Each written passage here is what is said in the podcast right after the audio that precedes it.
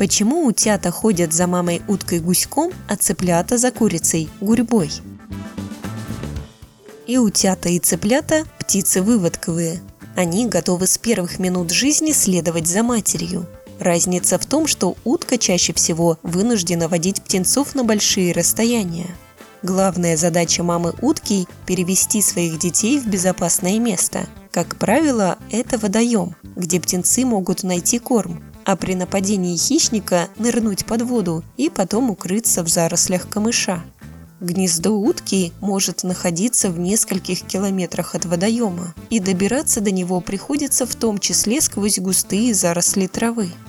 Чтобы в такой сложной обстановке не потеряться, утята идут строго друг за другом, голова к хвосту, ведь потерявшийся утенок обречен на гибель. Курица же на большие расстояния цыплят не водит, Выводок бродит в окрестностях курятника. Мама показывает птенцам доступный корм, и они окружают ее рассеянной гурьбой. Тут как раз невыгодно перемещаться друг за другом строго в затылок, потому что можно не успеть к найденному корму и остаться голодным. На вопрос помог ответить кандидат биологических наук Павел Квартальнов.